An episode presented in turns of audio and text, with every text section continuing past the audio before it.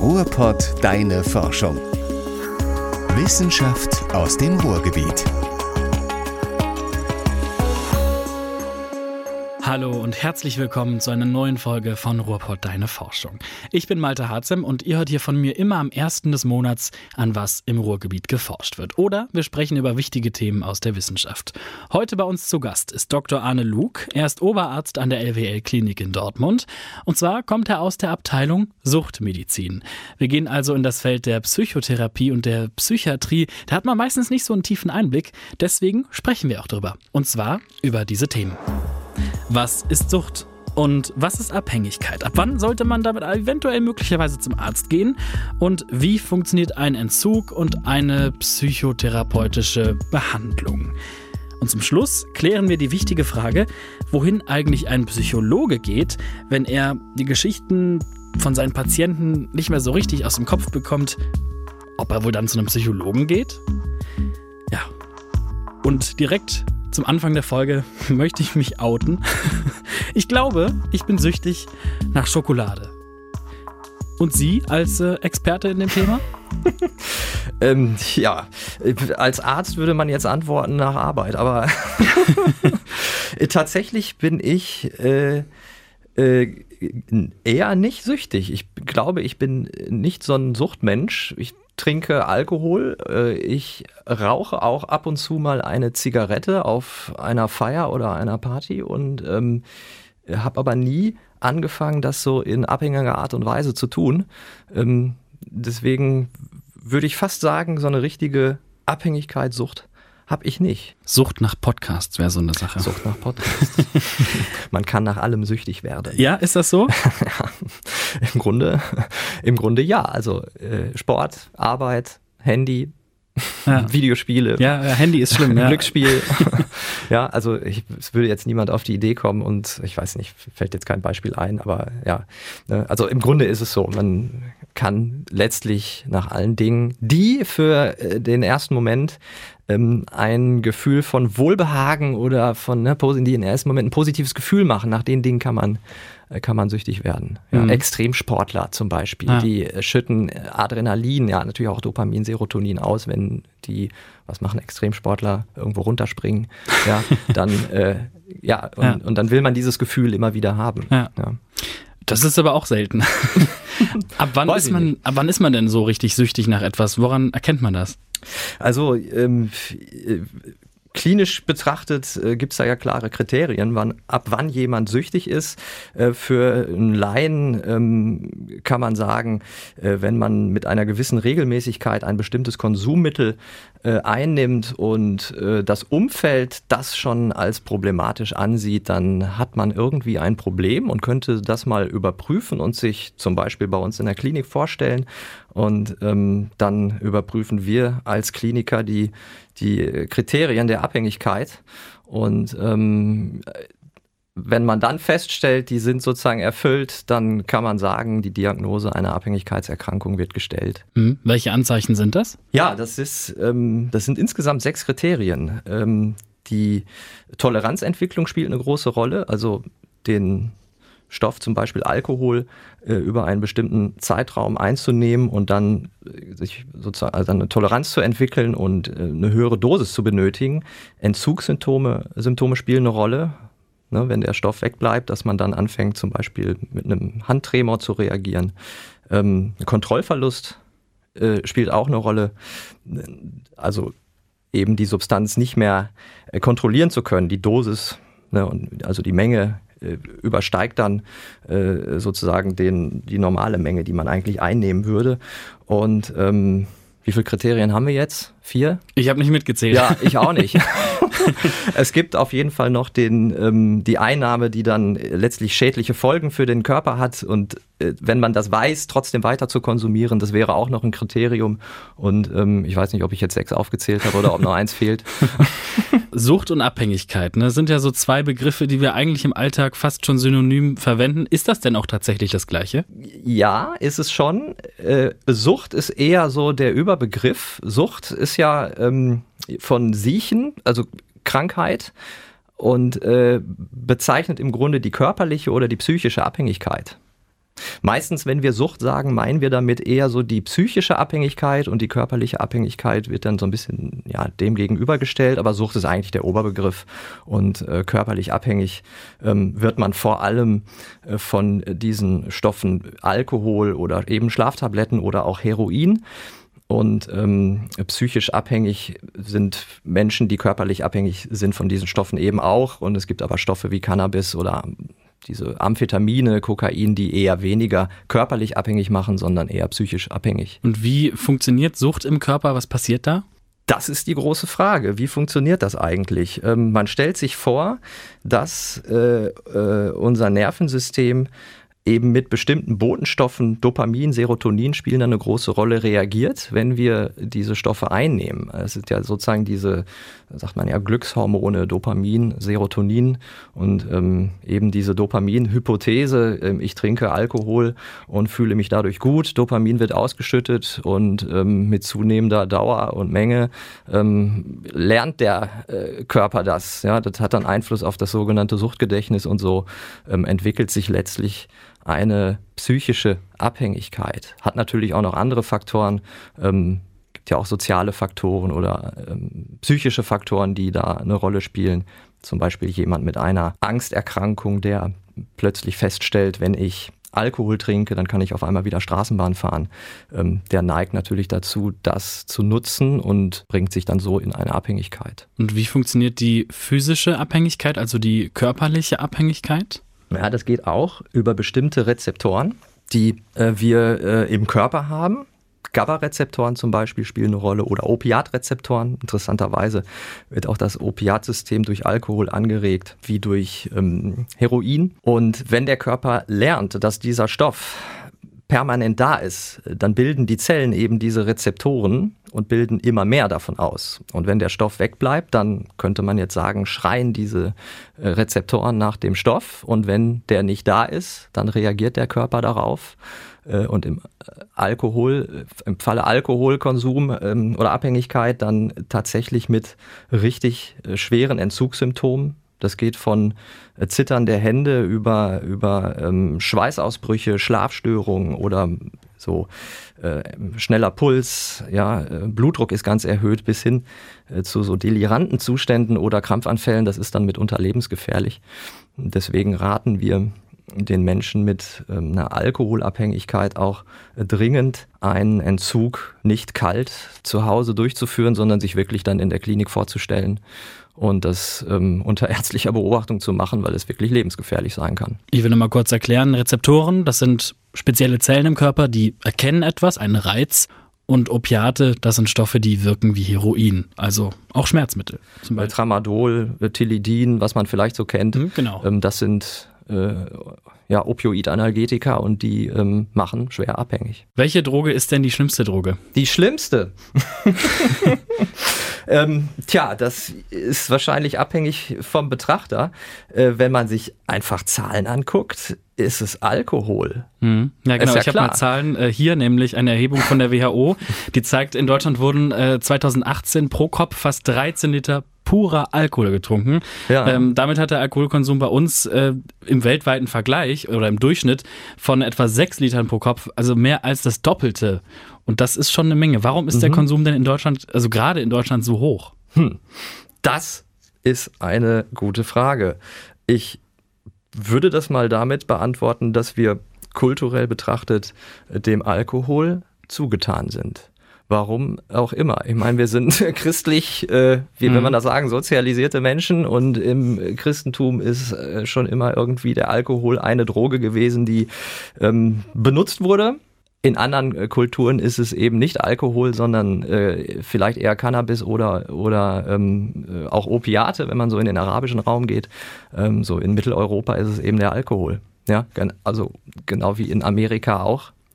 Wobei die ja jetzt äh, neuerdings mit einer Opiatschwemme zu tun haben, die ähm, auch ein richtiges Problem ist. Mhm. Bei uns ist es tatsächlich der Alkohol. Er ist ja auch legal und überall ähm, zu bekommen. Ähm, andere Drogen eben nicht. Es gibt äh, Skandinavier, die ähm, äh, den Alkohol einfach sehr hoch besteuern. Mhm. Die haben ähm, damit äh, ihr Alkoholproblem wirklich in den Griff gekriegt, gerade Norwegen. Die hatten ich glaube, äh, ähm, Anfang, weiß gar nicht, 20er Jahre würde ich jetzt mal so schätzen, richtiges Problem in der Bevölkerung mit Alkohol. Dann haben die das jetzt so hoch besteuert, ähm, dass es eigentlich sich gar nicht mehr lohnt, alkoholabhängig zu sein, weil es zu teuer ist.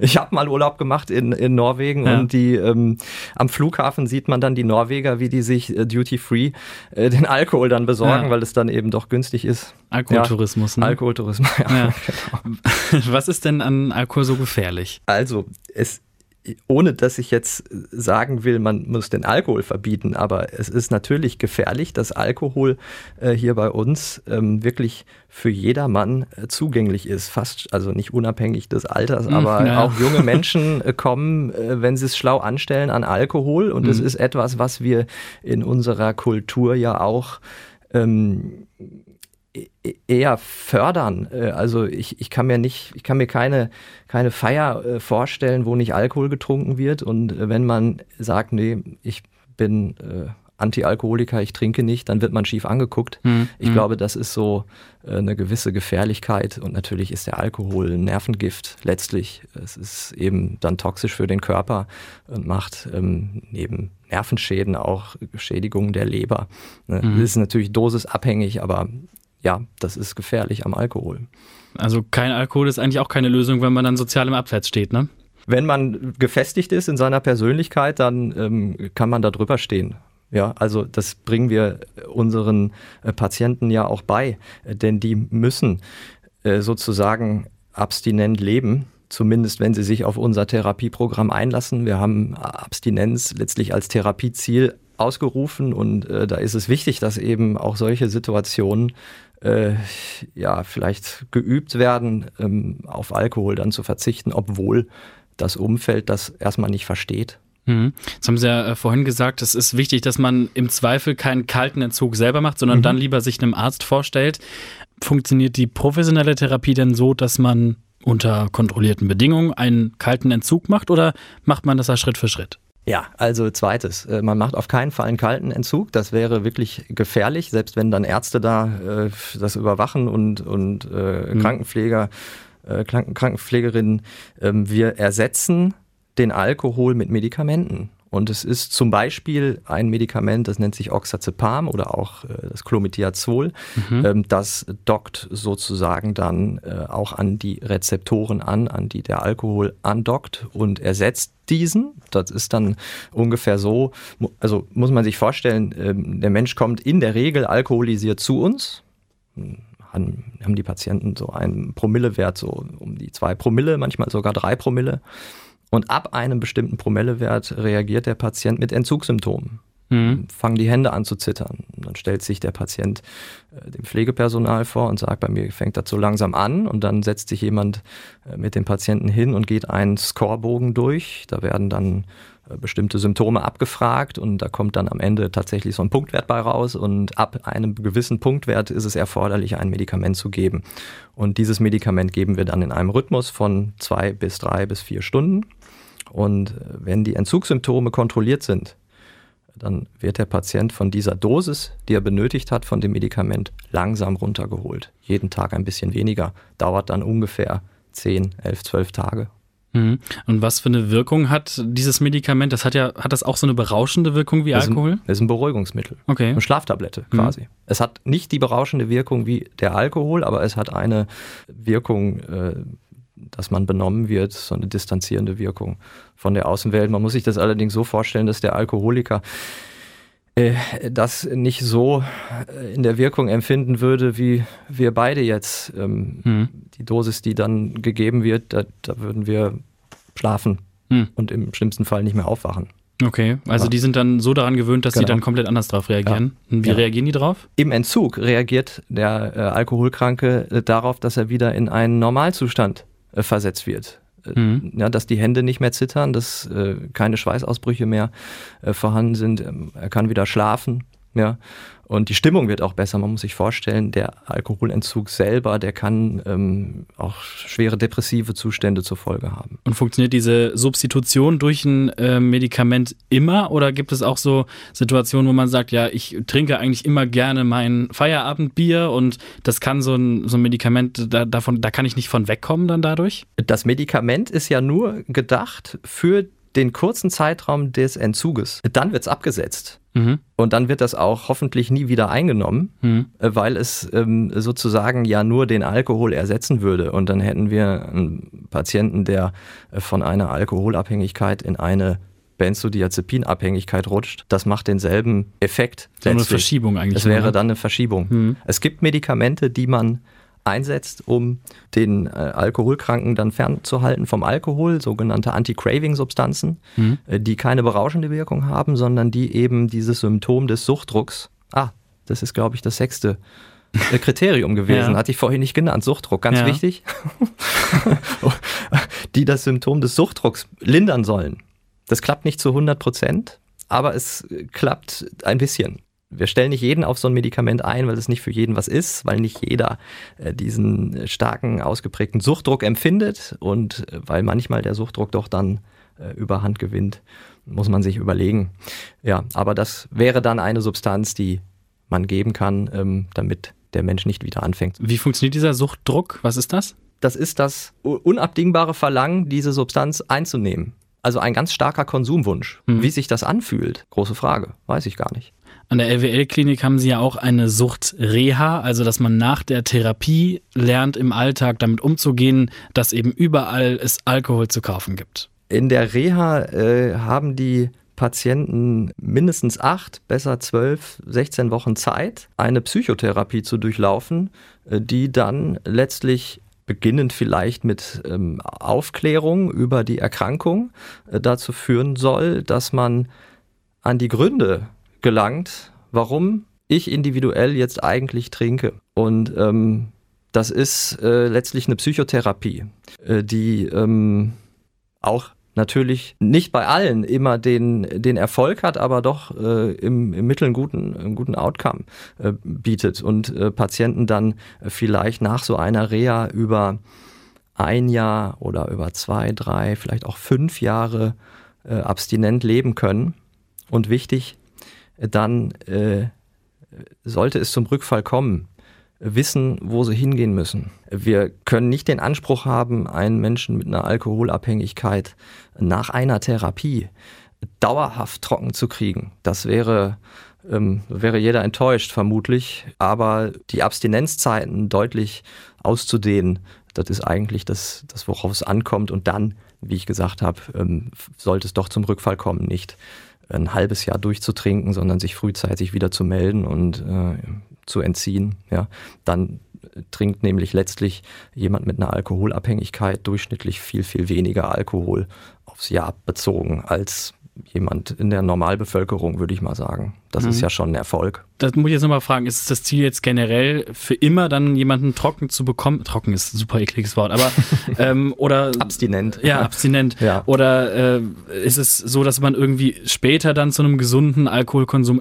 was ist eigentlich gesunder Konsum, zurückkommt? Es gibt es, äh, es gibt das Wort oder äh, ja, Bezeichnung des kontrollierten Konsums. Ähm, mhm. Das äh, ist äh, ja, vielleicht für den einen oder anderen eine, eine Lösung, der gar nicht auf Alkohol verzichten möchte und der kann im, im therapeutisch begleitet, äh, vielleicht ambulant, äh, so einen kontrollierten Konsum durchführen. Ist aber nicht das, was wir in unserer Entzugsbehandlung und auch in der Reha als Ziel haben. Ähm, wir sagen schon Abstinenz. Ja, mhm. wir wissen natürlich, dass Abstinenz nicht bedeutet, bis zum Lebensende nie wieder Alkohol zu trinken, aber eben das, was ich vorhin sagte, wenn es doch dazu kommt, dass Alkohol getrunken wird, dass man sich dann eben wieder vorstellt und, und entzieht, ja, mhm. um dann wieder eine, eine lange abstinente Phase einzuleiten. Manchmal leitet man so eine abstinente Phase ja auch mit einem Training ein, also mit einem Expositionstraining. Also man setzt den Patienten bewusst der Gefahr des Rückfalls aus. Das ist auch nicht schlecht, ne? Ja, macht Sinn, ja. Und wie sieht das aus? Dann würde man äh, mit dem Patienten zum Beispiel begleitet einen, einen Gang durch den Supermarkt machen. Ja, und dann schauen, wie reagiert der Patient, äh, wenn es in Richtung Weinregal geht oder. Ne? Mhm. Ist es denn nur das Weinregal oder können es auch schon Pralinen sein mit Alkohol? Es können natürlich auch schon Pralinen sein. Ja, wir sagen ja äh, tatsächlich, äh, dass sämtliche Lebensmittel, die Alkohol beinhalten, eben gemieden werden sollen. Mhm. Dazu zählt ganz viel. Man ist überrascht, wo überall Alkohol drin ist. Ich glaube, Milchschnitte zum Beispiel ist für einen Alkoholiker No-Go. Ähm, Echt, da ist Alkohol drin? Ja, ich meine, müsste okay. jetzt auch nochmal nachgucken, ja. aber äh, gibt ganz viele Lebensmittel, wo oder allein schon im, weiß nicht, Sie kennen äh, normalen Toast. Mhm. Ja, das wird mit Alkohol ähm, haltbar gemacht ja. und äh, da kommt manchmal so ein Geruch raus. Das, ja, das ist mir auch schon mal aufgefallen. Ja, ja also das, da muss man aufpassen. Ähm, ich dachte immer, ich, ich habe irgendwas an der Nase, aber das riecht irgendwie manchmal tatsächlich nach Alkohol. Irgendwie so ein ganz komischer chemischer Geruch, wo man mhm. denkt, boah, das kann man nicht mehr essen. Ne? Mhm. Ja. Das ist krass. Also viel, oder auch, äh, gut, ich meine, äh, so Vitamalz, da ist immer ein bisschen Alkohol drin, ähm, aber mhm. das hat ja schon, selbst alkoholfreies Bier ist nicht komplett alkoholfrei. Mhm. Es gibt so Bier, wo drauf steht 0,0. Das hm. sei dann tatsächlich ohne Alkohol, aber da muss man dann wieder sagen, ähm, das hat ja schon optisch äh, die, äh, die Form ja, äh, und das Erlebnis, Alkohol zu konsumieren. Davon raten wir auch ab. Kann zum Rückfall führen. Also ja. es gibt viele Patienten, die beschreiben, dass man wieder über den Konsum von alkoholfreiem Bier quasi Angelockt in den. Alkoholkonsum ja. gekommen ist. Das äh, ist nicht selten. Wenn man dann den richtigen Alkohol dann doch irgendwie ja. vermisst und näher bekommt auch. Ne? Genau. Hm. Kann man denn als Angehöriger was dazu, dafür tun, dass man den anderen zum Aufhören bewegen kann? Oder außer zu sagen, geh zum Arzt, äh, kann man da nichts tun? Man kann eine Menge tun. Ich, äh, wir kriegen ja häufig Anrufe von Angehörigen, die mit dem Lebenspartner, der Alkohol trinkt, irgendwann völlig überfordert äh, sich melden und fragen, was kann ich tun? Und ähm, denken, wir müssten jetzt einfach nur einen, äh, einen, Krankenwagen rufen, dann wird der Mensch ins Krankenhaus gebracht und darf nicht mehr raus. Hm. So ist es nicht. Das ist immer noch freiwillig, einen Alkoholentzug durchzuführen und dann ist da eben die Kunst, sich ähm, ja, die, die Motivation herzustellen beim Patienten, sich dann vorzustellen, selbstständig. Und da kann ein Angehöriger auch vielleicht mit dem, mit dem Mittel äh, ähm, sich abzuwenden, wenn jetzt nicht äh, endlich mal eine Vorstellung in der Klinik erfolgt, arbeiten oder es anders versuchen.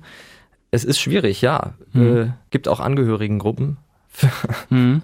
für äh, Menschen, die dann betroffen sind. Weil die Aber auch in so eine Co-Abhängigkeit ja, geraten. Ne? Ja, ganz genau. Das ist auch äh, ja wichtig für den Angehörigen dann ähm, eigentlich mal rauszufinden, wo welchen Teil trage ich dazu bei, mhm. dass mein Mann, meine Ehefrau ähm, mhm. abhängig ist. Es, ja. gibt, es gibt Ehepartner, die besorgen dann den Alkohol, weil es schon so weit fortgeschritten ist, dass der äh, Alkoholiker das Haus nicht mehr verlassen kann mhm. oder so. Ne? Das gibt's verheimlichen, mhm. ja.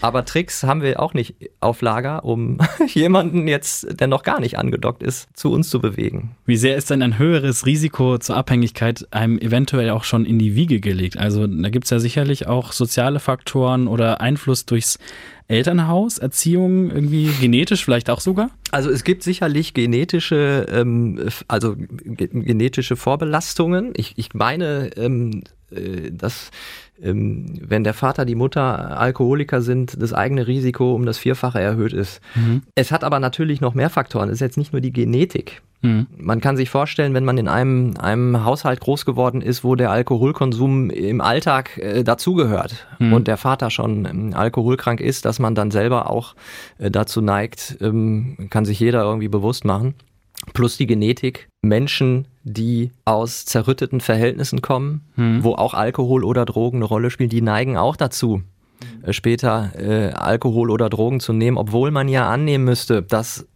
man es am Beispiel hm. gelernt hat, dass es eben nicht gut ist, ist aber eher umgekehrt.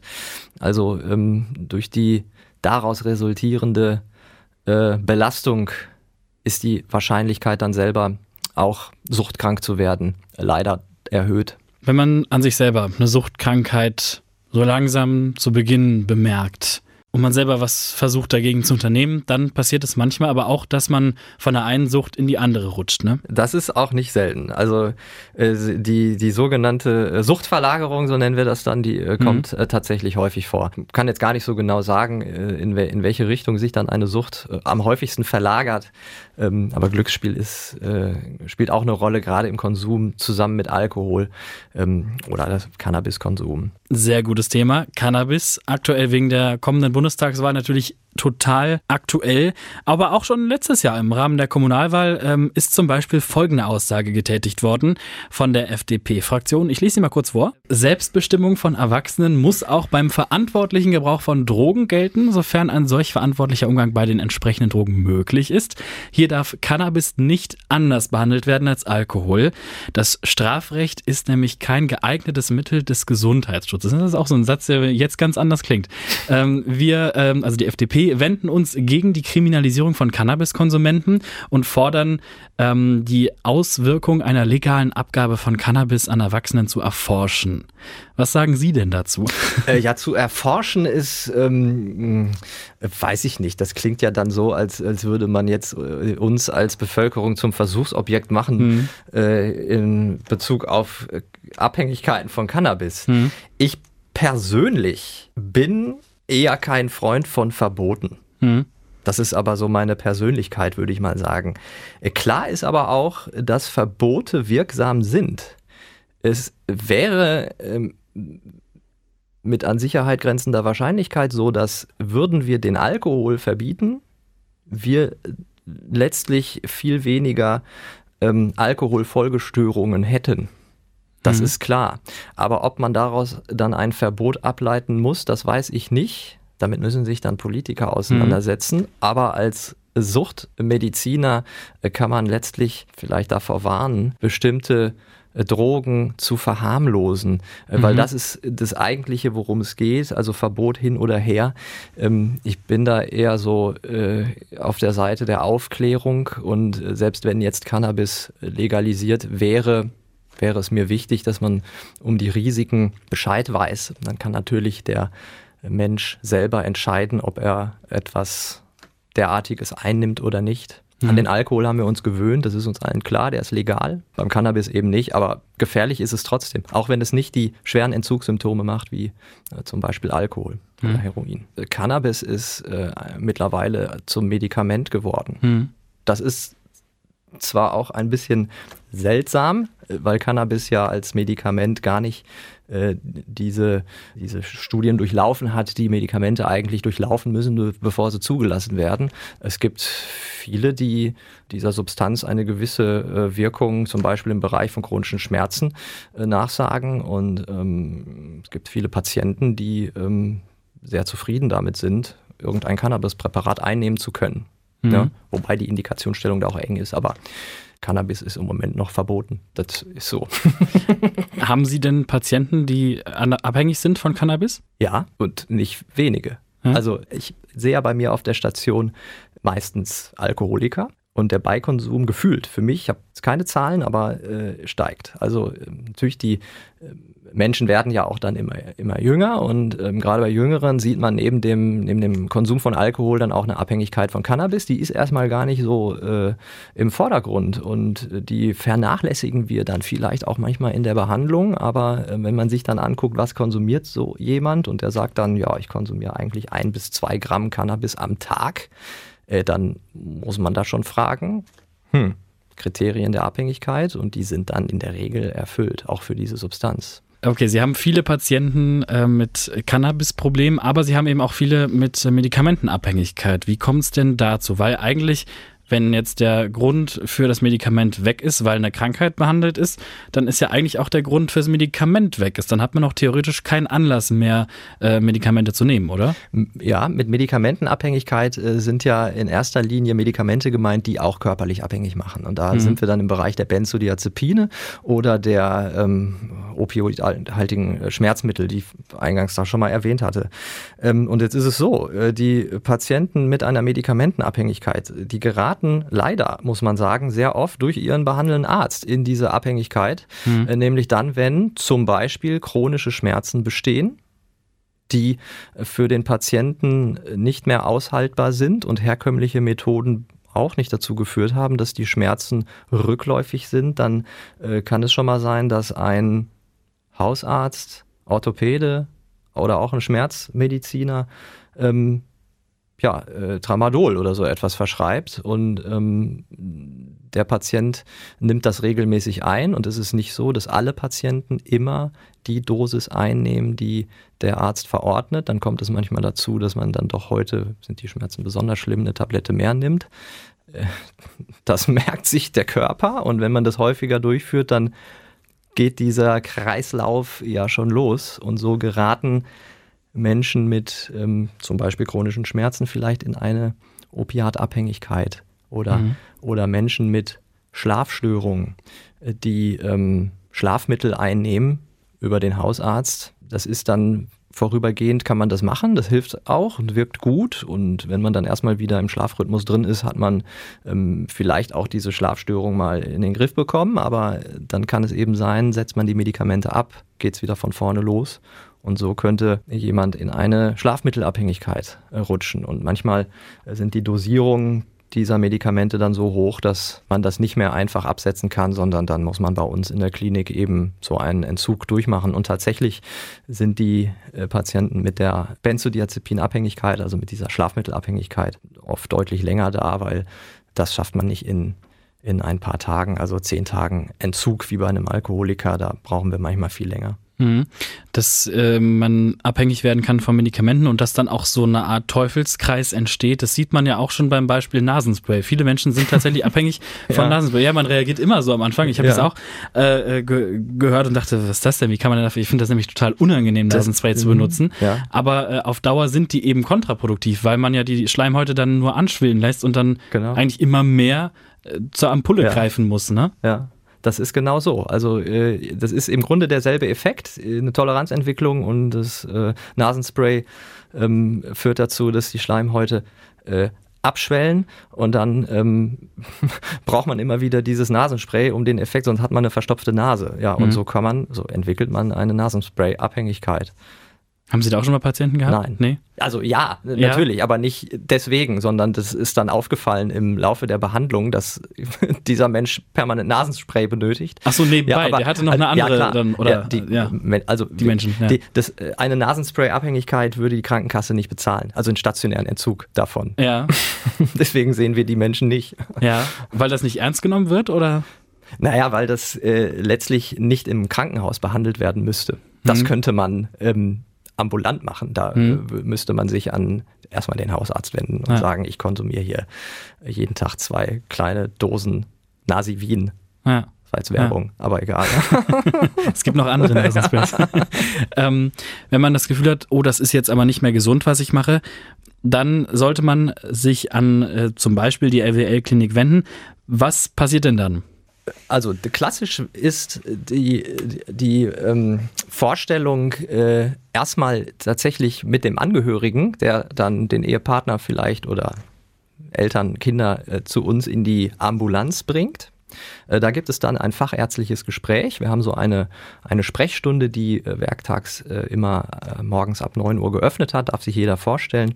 Und in dem Gespräch wird einmal die Indikation für eine stationäre Behandlung gestellt und dann gibt es einen Termin. Äh, erstmal für meine Station und äh, dort führen wir den qualifizierten Entzug von dann zum Beispiel Alkohol durch und das bedeutet, ähm, ich habe ja am Anfang immer davon gesprochen, das dauert dann so 10, 11, 12 Tage, bis, die, bis der Mensch entgiftet ist.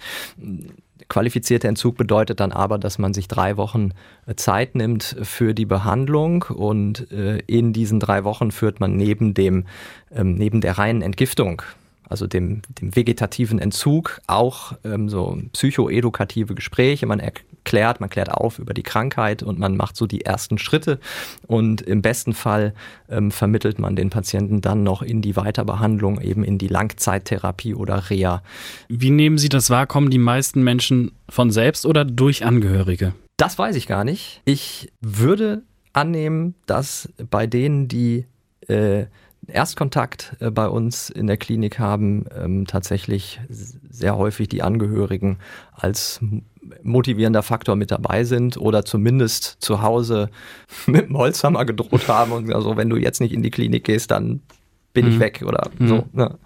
Ja, also das Umfeld spielt immer eine große Rolle. Der Erkrankte kommt im Grunde als letzter auf die Idee, ich habe da ein Problem. Oder wenn man zum Beispiel den Job verliert, weil man plötzlich anfängt, ja, äh, im ja, Beruf zu trinken. Ja, das ist ganz wichtig. Ja. Äh, es sind ja eben nicht nur die Angehörigen, dass man äh, die, die jetzt der Verantwortung haben, sondern mhm. auch der Arbeitgeber. Eine ah. große Verantwortung finde ich in Bezug auf die Arbeitnehmer. Also es gibt ja mittlerweile aber auch viele Konzerne und Arbeitgeber, die ähm, jemanden, der Sucht, also als Suchtberater zum Beispiel da ähm, dabei ist und ähm, wo man als Betroffener einen Ansprechpartner hat. Jetzt habe ich äh, zum Schluss noch eine äh, persönliche Frage. Und zwar ähm, sind Sie ja täglich eigentlich mit, mit Schicksalen auch oder da, ich sehe schon den Gesichtsausdruck äh, äh, beschäftigt und trifft einen das nicht auch manchmal persönlich? Also es gibt ja diesen, diesen ganz blöden Spruch, ich traue es jetzt nämlich äh, zu sagen, dass jeder, ähm, der irgendwo in der Psychologie arbeitet, selber eigentlich schon in Behandlung gehen müsste. ich lasse das jetzt mal so stehen ja, und frage einfach. Und das, was Sie sagen, ist völlig richtig, denn äh, wir sind Menschen und die Schicksale, mit denen wir konfrontiert sind, die gehen nicht spurlos an uns vorüber. Und deswegen sind wir als Ärzte, die in der Psychiatrie arbeiten, eigentlich auch permanent in einem therapeutischen Prozess selbst. Das erfolgt nämlich über Supervisionen, die ähm, auf der Station, jetzt wegen Corona, wegen mhm. Corona ist immer alles anders, aber mhm. da wurde das ausgesetzt und das ist echt eine Belastung auch für die, für die Mitarbeiter, aber wir würden normalerweise alle sechs Wochen Supervision machen. Was sind Supervisionen? Was passiert da? Dann kommt ein externer ähm, Supervisor, das ist zum Beispiel ein Psychologe und ähm, supervidiert das Team und mit diesem Menschen besprechen wir schwierige Fälle, die wir, mit denen wir auf der Arbeit konfrontiert sind. Ja, mhm. und ein Arzt, der eine Ausbildung zum Psychiater und Psychotherapeuten macht, der muss letztendlich auch eine eigene, also eine, eine Psychotherapie über sich ergehen lassen, mhm. im Sinne einer Selbsterfahrung. Und ähm, ja, äh, also insofern, ähm, ich würde jetzt nicht sagen, wir haben auch alle einen an der Klatsche, aber ähm, es ist natürlich eine belastende Arbeit, ganz klar. Und wer, wer unterstützt die Supervisoren, wenn die äh, wiederum Probleme haben? Andere Supervisoren. Ja. ja. Dr. Arne Luke, Oberarzt von der LWL Klinik Dortmund. Vielen, vielen Dank für Ihren Besuch hier bei Ruhrpott Deine Forschung. Gern geschehen. Für alle, die jetzt mit der Folge das Gefühl haben, eventuell ist der eigene Alkoholkonsum bedenklich, da gibt es bald eine Anlaufstelle und zwar eine Frühintervention, bei der man sich, obwohl man vielleicht den Kriterien einer Sucht, die wir am Anfang der Folge erklärt haben, obwohl man die vielleicht nicht erfüllt, einfach trotzdem schon mal ambulant melden kann, schon mal vorbeischauen kann, damit sich daraus eben keine Sucht entwickelt. Mehr Infos dazu gibt es natürlich auf den Seiten von der Klinik vom Landesverband Westfalen-Lippe. Und das war's auch schon mit Ruhrpott Deine Forschung für heute. Abonniert gerne diesen Podcast oder schaut auch mal bei Instagram vorbei. Ich würde mich sehr darüber freuen. Danke fürs Zuhören. Mein Name ist Malte Harzem und wir hören uns wieder in der nächsten Folge. Bis dann. Tschüss.